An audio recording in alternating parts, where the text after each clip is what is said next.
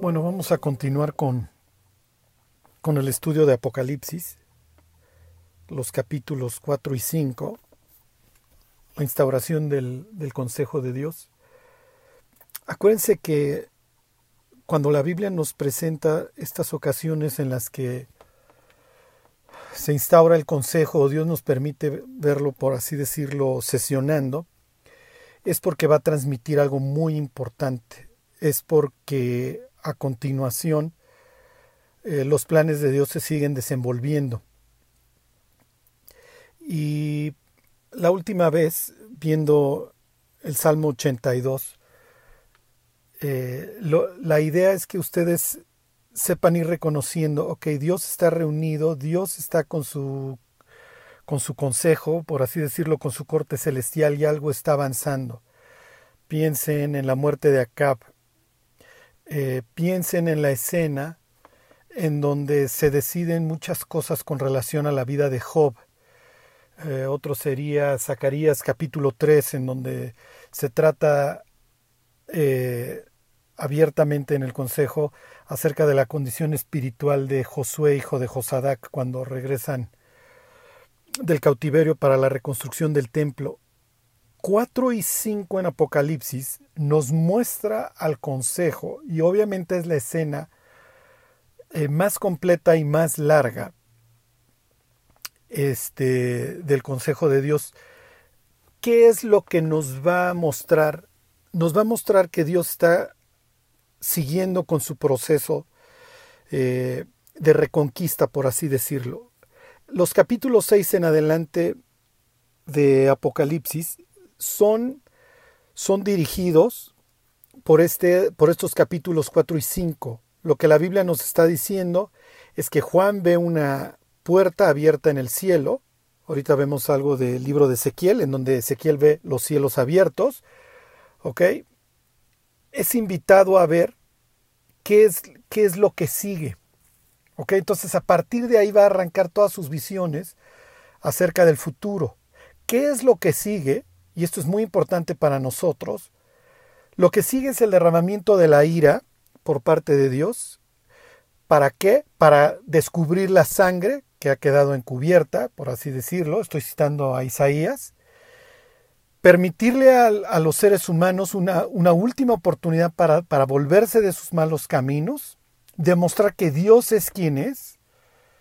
Piensen en el Salmo 50, he estado callado, te he estado viendo, tú pensabas que yo sería igual que tú, porque eso es lo que piensa el ser humano de Dios, que con Dios no hay bronca, yo puedo hacer lo que se me pegue la gana, al fin que al, al final de cuentas me va a perdonar. No es cierto, Dios va a derramar su ira y va a dejar en claro que Él dio su vida por la humanidad, pero el requisito es arrepentirse, dejar los malos caminos, estar dispuesto a ser transformados por Dios.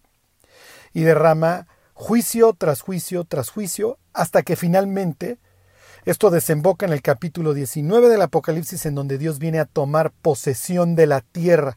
Se consuma el proyecto. ¿Cuál proyecto? Salmo 2 y Salmo 82. Y ahorita vamos a entender algunas cosas de cuál es la época que estamos viviendo, cuál es el objetivo de nuestra vida, qué, qué rol nos tocó jugar, lo que, lo que espero lograr es una especie de mapa en el centro comercial que diga usted está aquí. ¿Ok? Entonces, Dios aquí en el Salmo 82 está llamando, está castigando, todavía no castigando, pero sí por decirlo de alguna manera, está llamando la atención, está regañando. O les está diciendo más bien, en pocas palabras, que no se la van a acabar estos ángeles que se les revelaron. ¿Ok?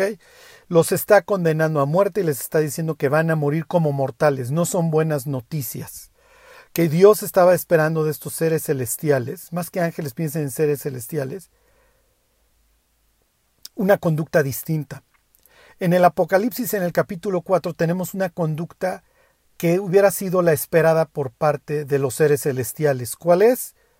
La adoración por parte de los seres vivientes y luego por parte de los 24 ancianos, la señal de que ellos reconocen el lugar de Dios y lo honran. ¿De qué manera? a través de la alabanza, pero también quitándose las coronas y poniéndolas a los pies a los pies de Dios, ¿ok? En una señal de sujeción. Exactamente lo contrario que hacen estos seres celestiales. ¿Ok? Piensen en Génesis capítulo 6, piensen en Job, la forma en la que Satanás se dirige a Dios como diciéndole, pues Job es un convenenciero porque tú lo has cercado, pero pruébalo y vas a ver si no blasfema en tu cara. O sea, no es la actitud que, que uno estaría esperando de un ser que conoce a Dios. Mucho menos olvídense capítulos 14 de Isaías y 28 del libro de Ezequiel, en donde literalmente el querubín le saca el pecho a Dios y se le revela y dice que él va a ser igual que Dios y que va a poner su trono a su nivel. ¿Ok? Y en el Salmo 82, en este, en donde Dios dice, donde el salmista nos dice que Dios está en medio de los dioses y que en medio de los dioses juzga. No vayan a pensar en politeísmo. Hay otros seres divinos, pero ninguno es como Dios, ¿ok? Entonces, hay niveles y todos, todos estos que están alrededor del trono tienen un nivel obviamente inferior y así lo entienden los israelitas. ¿Ok? Hay otros dioses, no estamos peleados con esa idea, con los que no debemos de tener comunión. Nosotros adoramos a un solo Dios y Dios nos prohíbe tener otros dioses delante de Él. Pero entendemos que hay otros dioses que rigen a las naciones. Ahí se los decía yo la semana pasada, Daniel capítulo 10, el príncipe de Persia, por ejemplo. ¿Ok? Y después de amenazarlos y decirles que van a acabar muriendo como mortales, fíjese lo que dice el Salmo 82 en el versículo 8. Levántate, oh Dios, juzga la tierra. ¿Ok? Que es una oración que, que nosotros hoy mismos repetiríamos con gusto. ¿Ok? Escándalo tras escándalo de lo que de lo que hacen de lo que se hace en este mundo de los ultrajes lo, lo que ustedes quieran y luego dice, porque tú heredarás todas las naciones. ¿Ok? Entonces lo que sucedió en Babel de los disperso y llamo a Abraham y este es mi, este es mi tesoro, este es mi pueblo, va a tener eventualmente una reversión. ¿Cuándo? Bueno, cuando los judíos tradujeron al griego la Biblia, la palabra que usaron aquí en el 32.8 para levántate es anastá. Y la palabra que muchas veces se usa en, el Nuevo Testamento para la resurrección es anastasis. Entonces imagínense que aquí hubiera estado diciendo resucita, levántate. Ah, los, los cristianos en la antigüedad se saludaban, por ejemplo, diciendo Jesús se levantó, o nada más decían se levantó, y el otro le contestaba verdaderamente se levantó, porque todo el cristianismo se sostiene o se cae en el tema de la resurrección. Entonces esto es increíble que así escondido en, esta, en este pasaje extraño de los salmos, encuentres el concepto de la resurrección. Y no solamente encuentres el tema de la resurrección, sino que lo encuentres atado con la herencia de las naciones, con la recuperación de las naciones. ¿Ok? Les voy a leer el libro de Deuteronomio, el capítulo 4, el versículo 32, en donde Dios le está diciendo a su pueblo, tú eres un pueblo especial y tú no puedes estar adorando otros dioses. Esos dioses se los he entregado a las naciones el mismo concepto que ustedes encontrarían en Romanos capítulo 1. Como ellos no probaron aprobaron tener en cuenta a Dios, Dios los entregó, Dios los entregó, Dios los entregó. Es lo mismo. ¿Ok?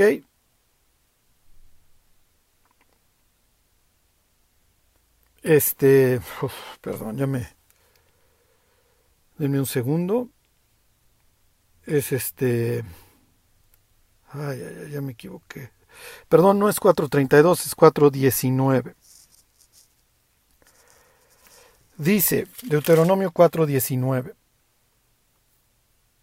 No sea que alces tus ojos al cielo, y viendo el sol, y la luna, y las estrellas, Este, aquí tienes cuestiones que para los israelitas fueron creadas por parte de Dios. esto sería el día 4.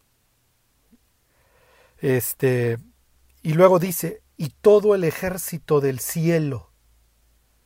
¿Ok? Seas impulsado y te inclines a ellos y les sirvas, porque Jehová tu Dios los ha concedido a todos los pueblos debajo de los cielos. Ellos que adoren a quienes se les pegue la gana, que adoren a todo el ejército de los cielos, que adoren a los dioses que se les antoje, pero tú no.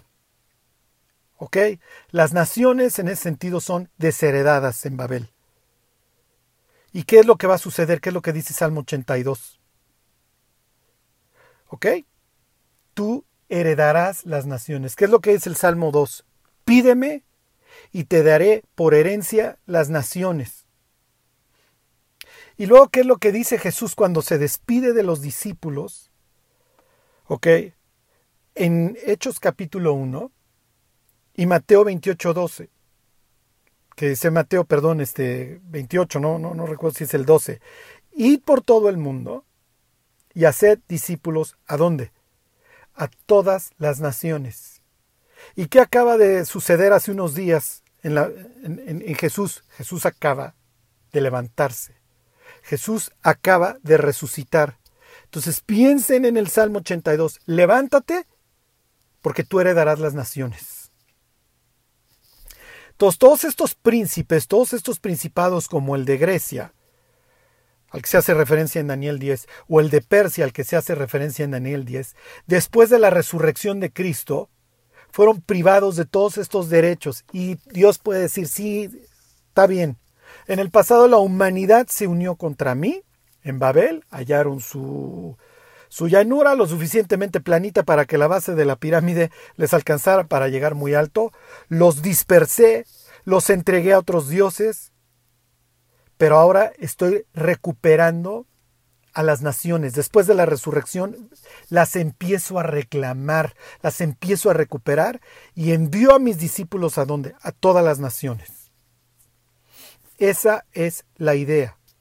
¿Qué es lo que nos dijeron capítulo 2 y 3 de Apocalipsis? Las iglesias.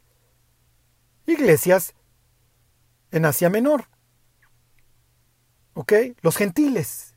Un grupo de judíos y gentiles unidos alrededor de Cristo adorando a Dios. ¿Ok? Y pudieras ver capítulos 2 y 3 de Apocalipsis como el cristianismo a lo largo de las edades. Eso terminó. Esta idea de ir recuperando a las naciones a través de los creyentes, a través de la predicación del Evangelio, a donde Dios nos acompaña, es lo que les dice, y yo voy a estar con ustedes todos los días hasta el fin del mundo. Capítulos 4 y 5 de Apocalipsis que nos dicen, se instaura el tribunal para qué? Para ahora sí venir y recuperar el mundo por completo. La victoria definitiva. ¿Ok? Entonces, cuando Jesús resucita, todos estos eh, príncipes quedan despojados de cualquier derecho que hubieran tenido sobre estas naciones. ¿Ok? Váyanse conmigo a Colosenses capítulo 2. Este es un pasaje muy famoso. En donde Dios nos va a decir que todos estos derechos, cuales hubieran sido, que tuvieran estos dioses, estos príncipes sobre los pueblos, se acabaron. ¿Ok? ¿Cuál era el derecho que en algún momento pudieron haber esgrimido sobre las naciones los pueblos? La condena que pesaba sobre nosotros. Piénsenlo de esta manera. Ahí están Adán y Eva en el paraíso. Este, obviamente, la serpiente antigua escucha perfectamente el instante en que Dios amenaza a Adán y le dice, el día que me desobedezcas, el día que comas de ese árbol, ciertamente morirás. Ok, perfecto. ¿Qué es lo que hace el diablo? El diablo no puede matar a Adán y a Eva, pero sí puede hacer que se maten. Pero sí puede intentar que ellos se autodestruyan. Es lo que se dedica a hacer el diablo todos los días en la humanidad. Te engaño, te engaño, te engaño. ¿Para qué? Te pongo una pistola en la mano para que tú mates a tu prójimo, para que tú te suicides, para que tú te destruyas. Drógate, ve pornografía, adultera, ve la por, o sea, destruyete, destruyete, destruyete, porque casualmente Dios no me permite hacer más allá de las rayas que Él mismo, de los límites que Él mismo me pone. ¿Ok? Entonces, todos estos príncipes tenían potestad sobre las naciones. ¿Por qué? Por la desobediencia de las propias naciones. en la cruz, ¿qué es lo que hizo Dios?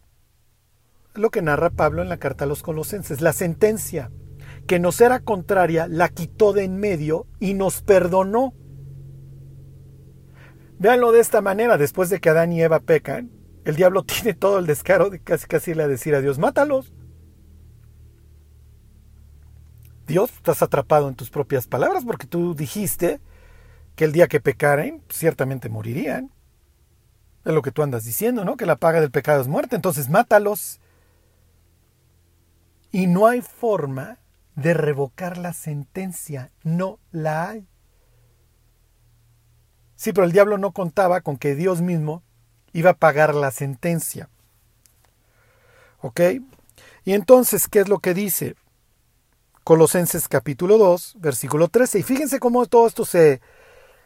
Todos estos versículos de Deuteronomio, del Salmo 82, etcétera, se van tejiendo para llegar a lo que Pablo escribe en Colosenses. Dice, y a vosotros estando muertos en pecados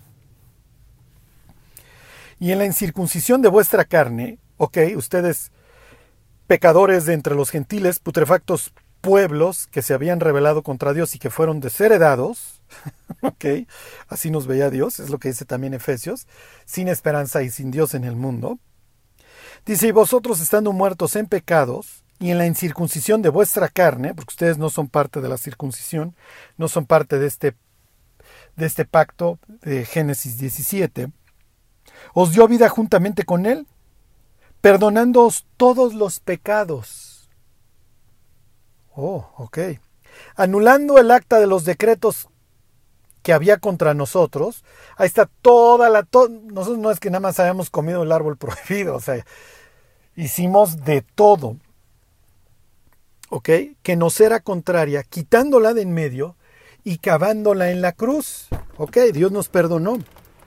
Y despojando a quienes, a los principados y a las potestades, los exhibió públicamente triunfando sobre ellos en la cruz. Y esto de los despojó y los exhibió, esto de lo que los exhibió es, te despojo de cualquier derecho que hubieras tenido sobre las naciones y aparte, como un emperador, te traigo atrás arrastrando y te exhibo, ya no tienes ese derecho. Ok, los principados y las potestades, bueno, pues dijeron, ni modo, ya nos ganaron, ahí la dejamos. No, es lo que nos narra el Apocalipsis. Piensa en Apocalipsis 16. Se van a rifar con todo. Y van a estar en el monte de los olivos porque conocen perfectamente que ahí baja Jesús, es lo que dice el libro de Zacarías, y lo van a estar esperando a bayoneta calada, con una humanidad igual que en Babel, vuelta a reunir con un solo lenguaje total y perfectamente unida en un mismo sentir anti Dios. Y en el propósito de Dios es vengo y reclamo el mundo, he estado recuperando a las naciones. ¿Cuándo arranca esta recuperación de las naciones? En Babel. Dios confundió las lenguas en Babel y qué es lo que sucede en Pentecostés. Oh, ahora te entiendo. ¿Cómo es posible que te entienda y que me estés hablando en mi idioma?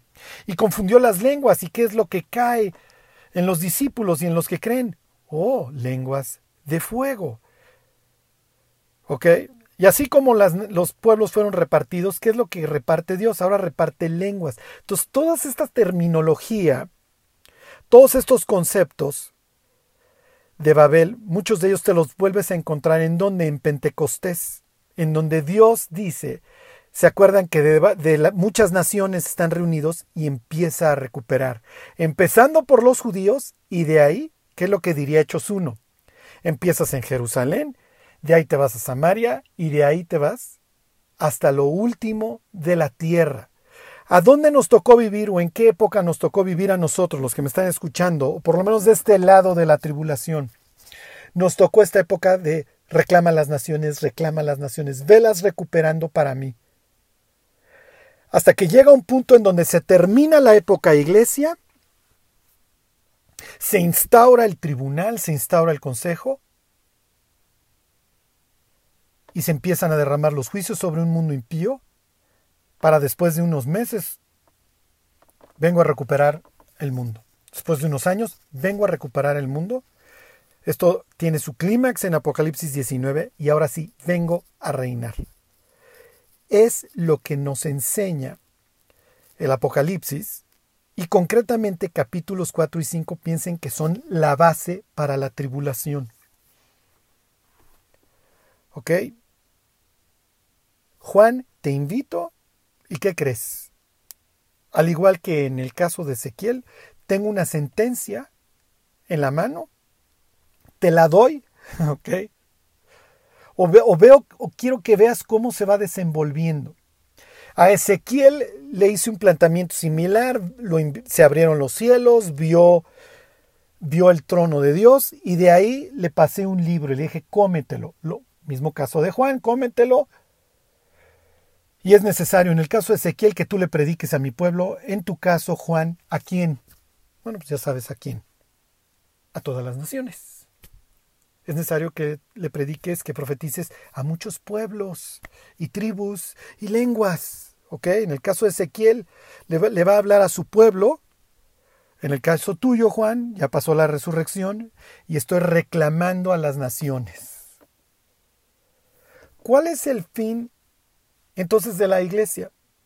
Cumplir, servir a Dios en este propósito de que herede las naciones. Oye Charlie, entonces en la antigüedad, antes de la resurrección, ¿no se convertían los de otros pueblos? Sí, sí se convertían, pero tenían que venir, por así decirlo. ¿Y qué? Tenían que apropiar esta lealtad única y exclusiva a Dios. Entonces el requisito, y esto se los comentaba yo el domingo, es el mismo en el Antiguo Testamento y en el Nuevo.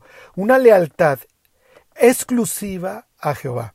Y tienes muchos ejemplos, tienes a Rab, tienes a Ruth, tienes a Naaman el sirio, tienes a la viuda de Sarepta, tienes esta cantidad de gentiles, tienes a los ninivitas con Jonás, que se volvían de sus dioses para adorar al Dios verdadero.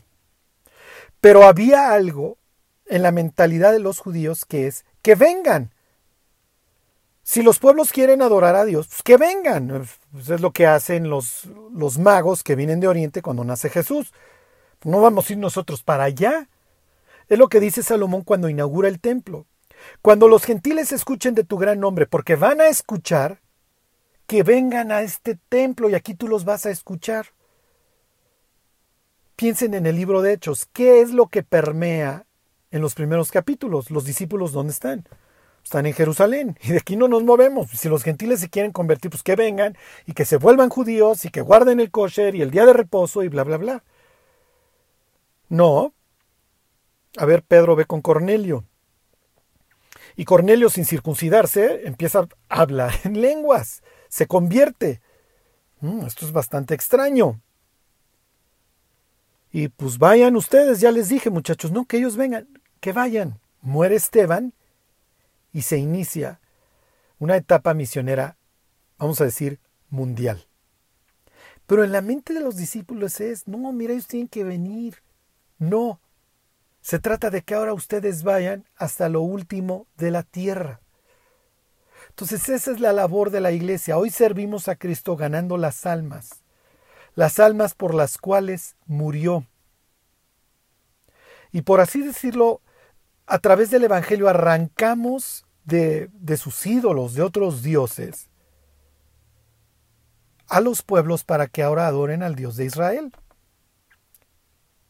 Pablo se desgañita y les dice a los Gálatas, mas ahora conociendo a Dios, o más bien, siendo conocidos por Dios, porque se vuelven a los débiles y pobres rudimentos? O sea, ¿qué ganas de volver al pasado? A los cuales os queréis volver a esclavizar. Eso es a lo que nos dedicamos. Hoy estará ya el tribunal instaurado que narra 4 y 5 de Apocalipsis. No, pero está a punto de. Y aquí vamos a pensar, Juan ve el cielo abierto y dice después de estas cosas. ¿Después de qué? De la iglesia. Así que lo más probable es que viene el rapto, Dios saca, termina con esta época, instaura el tribunal y vámonos para adelante. Y a través de la instauración del tribunal, Cualquier lector que conocía estos temas hubiera dicho, viene la progresión, Dios continúa sus planes. Ok, que sigue? El derramamiento de su ira y luego la conquista del mundo. Ahora sí, pídeme y te, daré por herencia a las naciones y voy a colocar a mi rey en donde, que es lo que dice el Salmo 2, en el monte de Sión. Ok, entonces es muy importante que entendamos cuando Dios me muestra el tribunal es porque algo importante está sucediendo. ¿Ok? Eh, viene algo muy importante en la vida de Job y eso va a influir a todos los creyentes de todas las épocas a través de todas estas enseñanzas. Viene la comisión de Isaías, viene la comisión de Ezequiel. ¿Ok? Viene una enseñanza importante para los desterrados a través de lo, de lo que nos enseña Zacarías capítulo 3 etcétera, etcétera, la muerte de Acab, ¿ok? Bueno, vamos a ver tantito otra imagen del, del trono de Dios, se los adelantaba yo, en Ezequiel capítulo 1, y esto, miren, esto nos va a dar mucha luz, ¿ok? Y termino con, con algo de estos príncipes ese derecho que ellos hubieran tenido por la condena que hay sobre las personas ya fue removido. Dios ya pagó. ¿Ok? En ese sentido, el diablo, los demonios, este, sus príncipes, todos estos seres celestiales ya no tienen derecho sobre nosotros.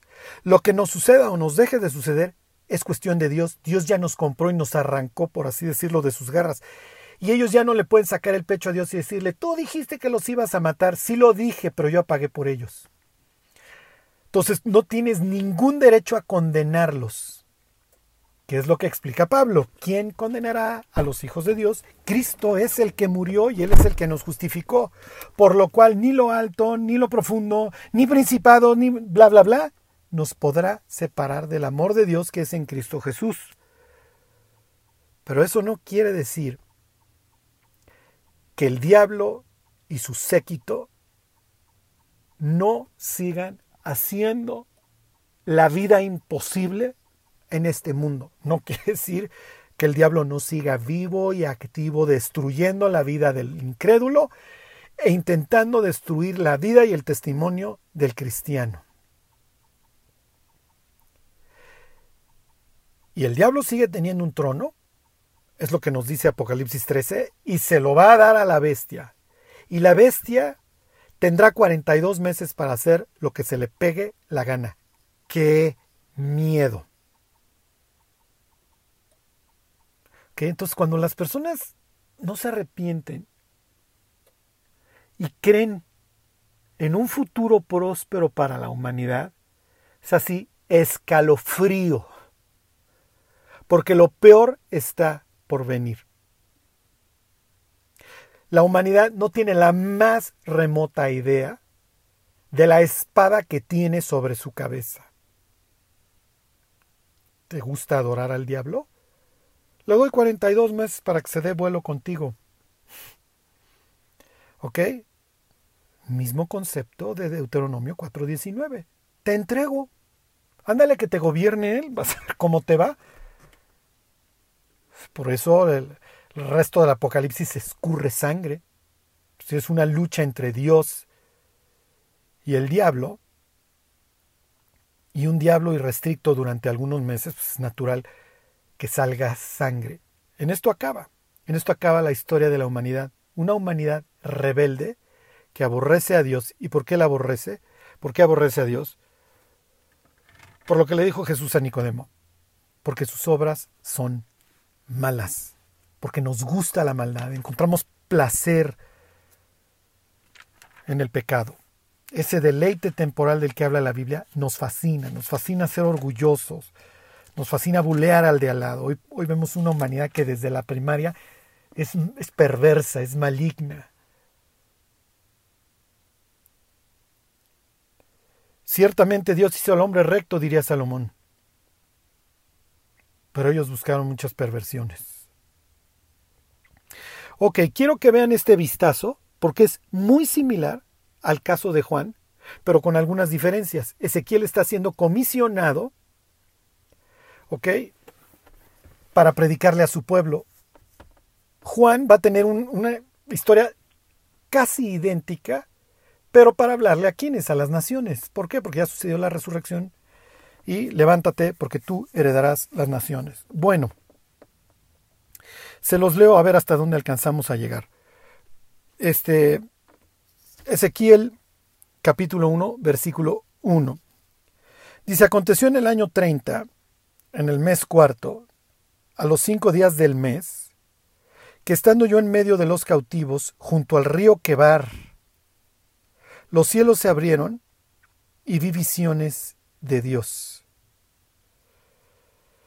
Ok, el versículo 3 nos va a decir más adelante que Ezequiel está en la tierra de los caldeos. En la mente de Ezequiel, Ezequiel es uno de los deportados, él no tiene nada que hacer en Babilonia. Y si hay un sitio impío, o sea, si hay un sitio que apesta a azufre en la Biblia, es Babel. Desde, desde el capítulo 10 del Génesis, obviamente pasando por el 11 y hasta el 18 de Apocalipsis, ¿ok? Después de Jerusalén, esta ciudad es la más mencionada en la Biblia. ¿Por qué? Porque es la ciudad antidios es donde nos reunimos antaño, ¿ok? Para rebelarnos contra Dios. Dios pasó, les deshizo su, su castillo de arena y el diablo desde entonces se ha dedicado a regresar a ese mismo punto. Hoy estamos casi ahí. Hoy ya tenemos casi un mundo. ¿A qué me refiero casi un mundo? El Estado-nación se está disolviendo y tenemos casi casi el sueño de la bestia nuevamente, un solo gobierno, una sola religión, una sola moneda y vamos que volamos. Todo está puesto para que en cuestión de meses la humanidad tenga una sola moneda, un solo gobierno, dijera por ahí una autoridad española, una gobernanza mundial. Sí, porque este es ya el rollo que traen los gobernantes. Y es lo que dice Apocalipsis 17, van a entregar todo su poder a la bestia. Encantados, claro, no lo van a ver como, no, no, no, no le van a aplicar ese término griego teirón. Ajá. Pero bueno, nos va a gobernar el hijo del diablo. ¿Por qué no? o sea, qué, qué, qué increíble. Esto es increíble. Y ahí sí va a haber un común denominador a la humanidad. ¿Ok? Estamos al cuarto para el ratito. Esto está a nada. A nada. En meses la humanidad pudiera ya tener, por el pretexto que ustedes gusten y manden, un solo gobierno, una sola religión y una sola moneda. Y ahora sí, miren, ya tronó la economía y pues dos libras de trigo por un denario y seis libras de cebada por un denario.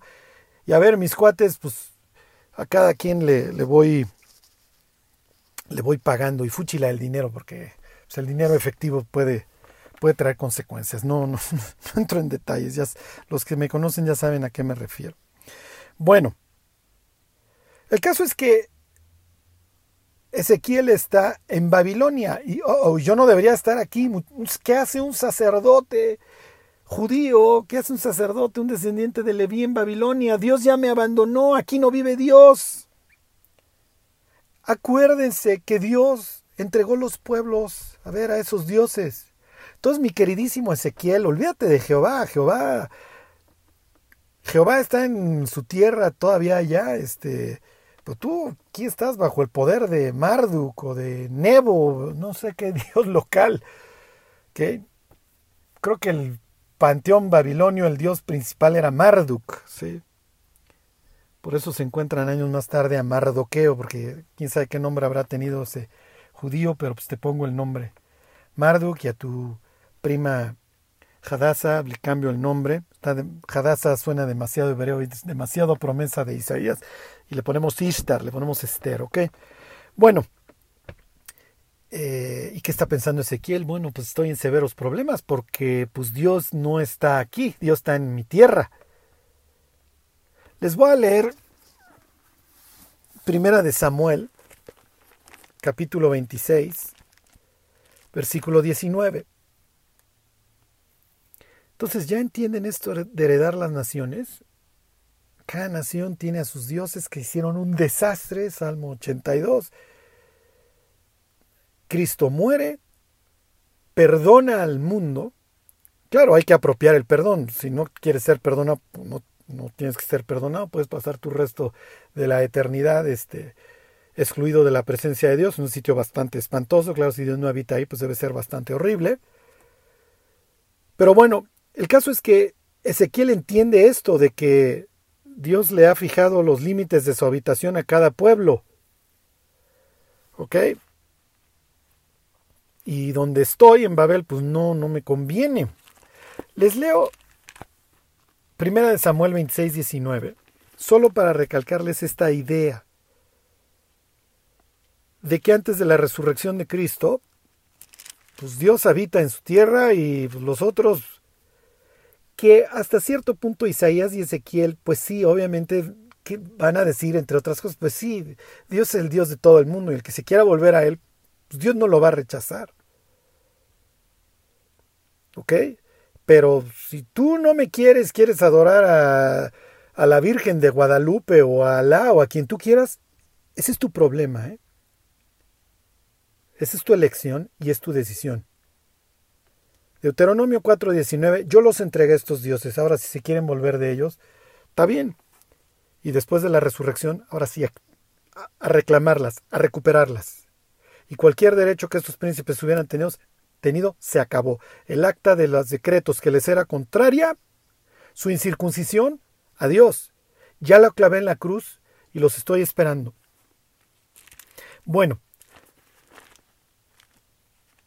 solo para que vean que no que no, no es de gratis el comentario que les hago de, que Ezequiel está diciendo, bueno, ¿y ahora qué, ¿y ahora qué voy a hacer aquí? O sea, estoy en un sitio que apesta sufre, ¿qué es lo que va a suceder?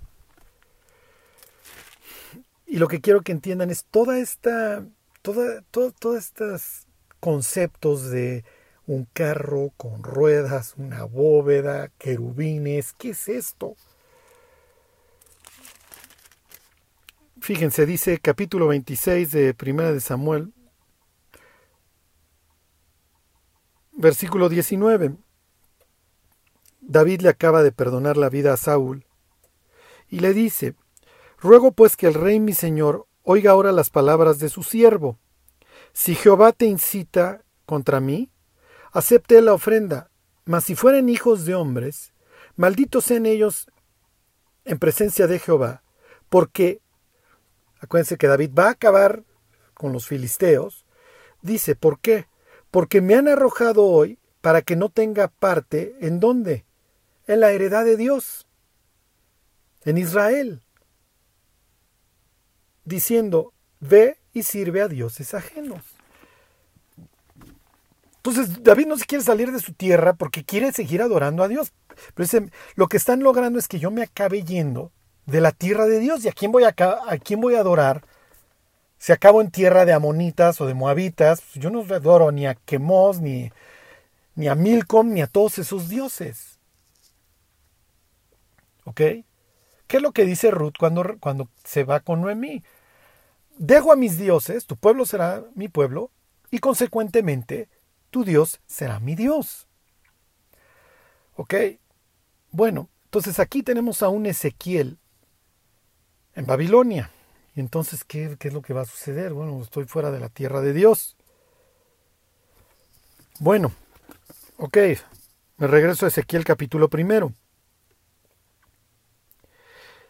Se los vuelvo a leer. Aconteció en el año 30, en el mes cuarto, a los cinco días del mes, que estando yo en medio de los cautivos, junto al río Quebar, los cielos se abrieron y vi visiones de Dios. Mismo suceso con Juan. En este caso los cielos se abrieron y en el caso de Juan vi, vi una puerta abierta en el cielo. ¿Cuándo fue? Versículo 2. Qué bueno que nos lo aclara porque esa fecha del año 30 no tenemos la más remota idea de cuándo sea, pero él nos lo aclara en el quinto año de la deportación del rey Joaquín. Ok, le quedan más o menos seis años al reinado del último rey, ¿se de Sedequías, antes de la conquista. A los cinco días del mes, versículo 3, vino palabra de Jehová al sacerdote Ezequiel, hijo de Buzi, en tierra de los caldeos, junto al río Quebar, vino sobre él la mano de Dios Lo mismo sucede en Apocalipsis capítulo primero. Dios pone la mano sobre Juan. Ok. Versículo 4. Y miré, y aquí venía del norte un viento tempestuoso. Típico de las apariciones de Dios. Piensen en el capítulo 19 de Éxodo. Y una gran nube con un fuego envolvente y alrededor de él un resplandor y en medio del fuego algo que parecía bronce refulgente. Bronce refulgente, ¿dónde has escuchado esto antes? Obviamente en Apocalipsis. ¿Ok? Y en medio de ella la figura de cuatro seres vivientes. Oh, qué extraño. Es lo mismo que ve Juan en capítulo 4. Sí, porque los dos entraron al consejo de Dios. Y era su apariencia, y esta era su apariencia, había en ellos semejanza de hombre. Bueno, les voy a pedir que luego busquen en Google la palabra eh, tetramorfo en español o tetramorf en inglés.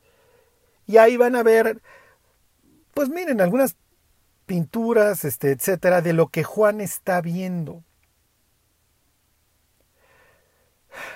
Y los que lo encuentren, yo una vez para predicar ahí este, un martes en Aragón, encontré un chorro de imágenes, tuve a bien perderlas, de querubines con cuatro cabezas y una cabeza de becerro, otra de águila, otra de persona y otra de león, y tuve a bien perderlas, ¿ok? De toda este, de esta iconografía antigua.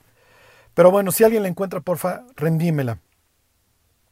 Dice versículo 6, cada uno tenía cuatro caras y cuatro alas y los pies de ellos eran derecho, y la planta de sus pies como planta de pie de becerro, centellaban a manera de bronce muy bruñido. Son brillantes. Y aquí quiero detenerme. La mayoría de las veces que ustedes vean seres celestiales en la Biblia, brillan. Eh, Daniel 10, mm, Daniel 7, el que parece relámpago, ¿se acuerdan? Creo que es este, no es Mateo, si no mal recuerdo es Lucas, ¿ok? El ángel que está ahí en el sepulcro. Eh, Jesús en la transfiguración, ¿ok? Irradian luz. Eh, obviamente Jesús capítulo primero de Apocalipsis. Bueno, este es nuestro destino. Y ahora que veamos los 24 ancianos, que ya no los tenga yo en vela a ver quiénes son, que están vestidos de ropas blancas, es muy importante esto. Dios, y esto lo dice el Evangelio de Mateo, y lo dice Daniel capítulo 12, si mal no recuerdo versículo 1. Los creyentes vamos a brillar para el resto de la eternidad que Dios nos va a glorificar. Esto es muy importante. Dios no tiene por qué recompensarnos, ni mucho menos glorificarnos, ni que, ni que brillemos para el resto de la eternidad. O sea, ya hizo bien con librarnos del infierno y habernos sacado del antro y de la putrefacta vida que llevábamos. Pero como tiene esta política de delegación, nos perdonó y nos salvó. Y luego dice que a los que perdonó, se acuerdan, también los glorificó. Estoy haciendo una cita de la carta a los romanos. cada día que nosotros vivimos para Cristo, que soportamos las aflicciones, se acumula un eterno peso de gloria. Así que lo que les quiero decir es, no se rindan. La vida del creyente no está exenta, digo, la mayoría de nosotros ya nos dimos cuenta, de problemas. Pero a veces pensamos que porque tenemos muchos problemas no podemos servir a Dios. Lo que dañan el ministerio del creyente es el pecado, no sus problemas. Los problemas son parte de la vida. Algún día vamos a brillar. hoy, hoy no necesariamente, ni es la idea en ese sentido de, de, llenarnos de nosotros mismos, de presumir. Porque damos muy mal testimonio a los cristianos cuando somos faroles. Pero lo que quiero que ustedes entiendan es, ¿por qué me dice la Biblia, un libro escrito para el ser humano, que estos seres brillan? Porque también nos dice que nosotros brillaremos. Me acuerdo de una canción que cantaban unos niños, como un manto de colores brillará la obediencia de José en cualquier lugar. Nuestra obediencia está generando, por así decirlo, los watts para el día de mañana. Y piensen en aquellos creyentes que abandonaron la carrera, que se llenaron de amargura y que van a llegar al cielo y preguntarse, ¿por qué no brillo con, una, con gran intensidad? Que la respuesta va a ser, ¿por qué no quisiste servir? Porque a la primera de cambios tiraste el arpa. ¿Ok? Entonces aquí tenemos este concepto del bronce, del bronce bruñido. Sí. La palabra bronce es nehoshet, misma raíz de nahash. Cuando nosotros leemos en, Génesis 3 que vino Nahash, que también es serpiente, nos olvidamos que también quiere decir, de ahí viene brillante. Y el diablo es brillante para destruir la vida de los cristianos. Ok, versículo 8. Debajo de sus alas, a sus cuatro lados, tenían manos de hombre y sus caras y sus alas por los cuatro lados. Bueno, entonces, miren, aquí le voy a dejar a los cuatro seres vivientes, pero pues, quiero que sepan qué implican y le seguimos la próxima semana. El hecho de que tuvieran el rostro del león, águila, el bovino, luego el buey o becerro, este, y el humano, implican los cuatro puntos cardinales de estos babilonios, representados por Acuario, el humano, este, el escorpión, no me pregunten por qué el águila y el escorpión eran, pues sería el equivalente. Tauro y Leo. ¿Qué mensaje le está diciendo Dios a Ezequiel cuando llega su trono con sus querubines representando los cuatro puntos cardinales? No te preocupes, no importa dónde estés, Ezequiel. Yo soy el Dios de toda la tierra y luego viene un concepto de ruedas, ese se los digo la próxima semana. ¿Qué tienen que ver estas ruedas? Son cuatro querubines. ¿Por qué? Porque en el templo tenías la presencia de Dios. ¿Se acuerdan? Dios, Dios se paraba en medio de los querubines. El arca tiene dos querubines y el arca está en medio de otros dos querubines. Charlie, ¿cómo sabes que son querubines? No lo dice ahí. Sí, lo dice Ezequiel capítulo 10.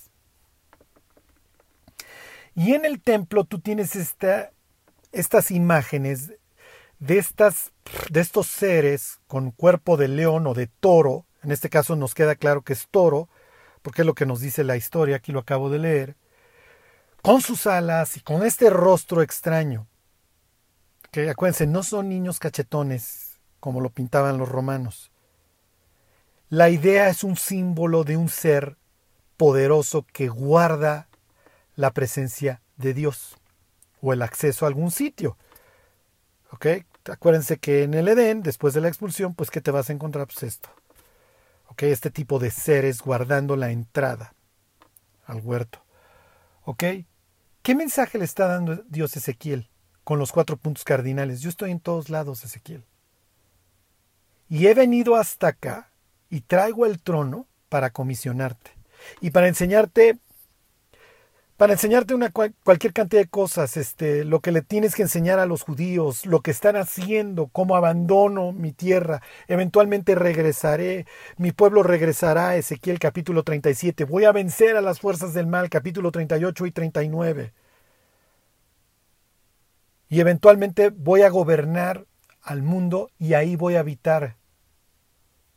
Así termina el libro de Ezequiel capítulo 48. Te muestro mi, reunión nuevamente con mi pueblo en el fin de los tiempos.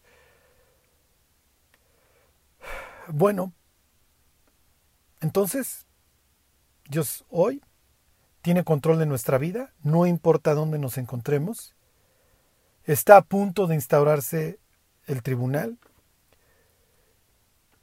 Y tendrás por un lado el trono de Dios llevando a cabo sus propósitos en la historia de la humanidad contra el trono del diablo. Y hoy vemos cómo esta batalla está a punto de su desenlace final, que es lo que nos narra Apocalipsis 6 en adelante. Bueno, pues aquí le dejamos hasta hoy. El tiempo vuela cuando la estás pasando bien. Que Dios los bendiga. Y se alegró el pueblo por haber contribuido voluntariamente, porque de todo corazón ofrecieron a Jehová. Primera de Crónicas 29:9. Si deseas ofrendar para nuestro trabajo misionero, te invitamos a que des clic en el enlace que estamos dejando en la descripción de nuestras redes sociales. Ve y sé bendición. Gracias.